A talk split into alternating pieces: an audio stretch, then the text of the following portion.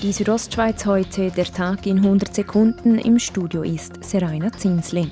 Während die Corona-Fallzahlen in der Schweiz rückläufig sind, bewegen sich die Neuansteckungen in Graubünden seit Wochen auf einem hohen, aber stabilen Niveau.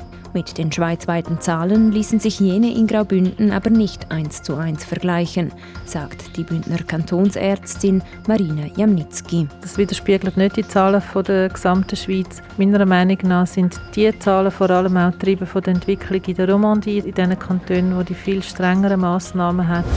Der Bündner Andreas Züllig ist als Präsident von Hotellerie Suisse wiedergewählt worden. Der 52-Jährige wurde an der Delegiertenversammlung in seinem Amt bestätigt. Trotz der aktuell schwierigen Zeit aufgrund der Corona-Krise freue er sich über die Wiederwahl. Also es ist schon noch herausfordernd, aber ich bin schon froh, bin ich wiedergewählt, dass ich meine Erfahrung kann einbringen und der Branche weiterhin helfen in dieser schwierigen Zeit. So Andreas Züllig.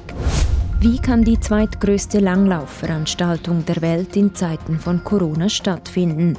Diese Frage stellen sich derzeit die Organisatoren des Engadin Skimarathon. Dass wir 14.000 aufs Mal schicken können, das, äh, das haben wir schon lange beerdigt, die, die Hoffnung. Sagt Rennleiter Adriano Iseppi im neuen Sportpodcast der Südostschweiz.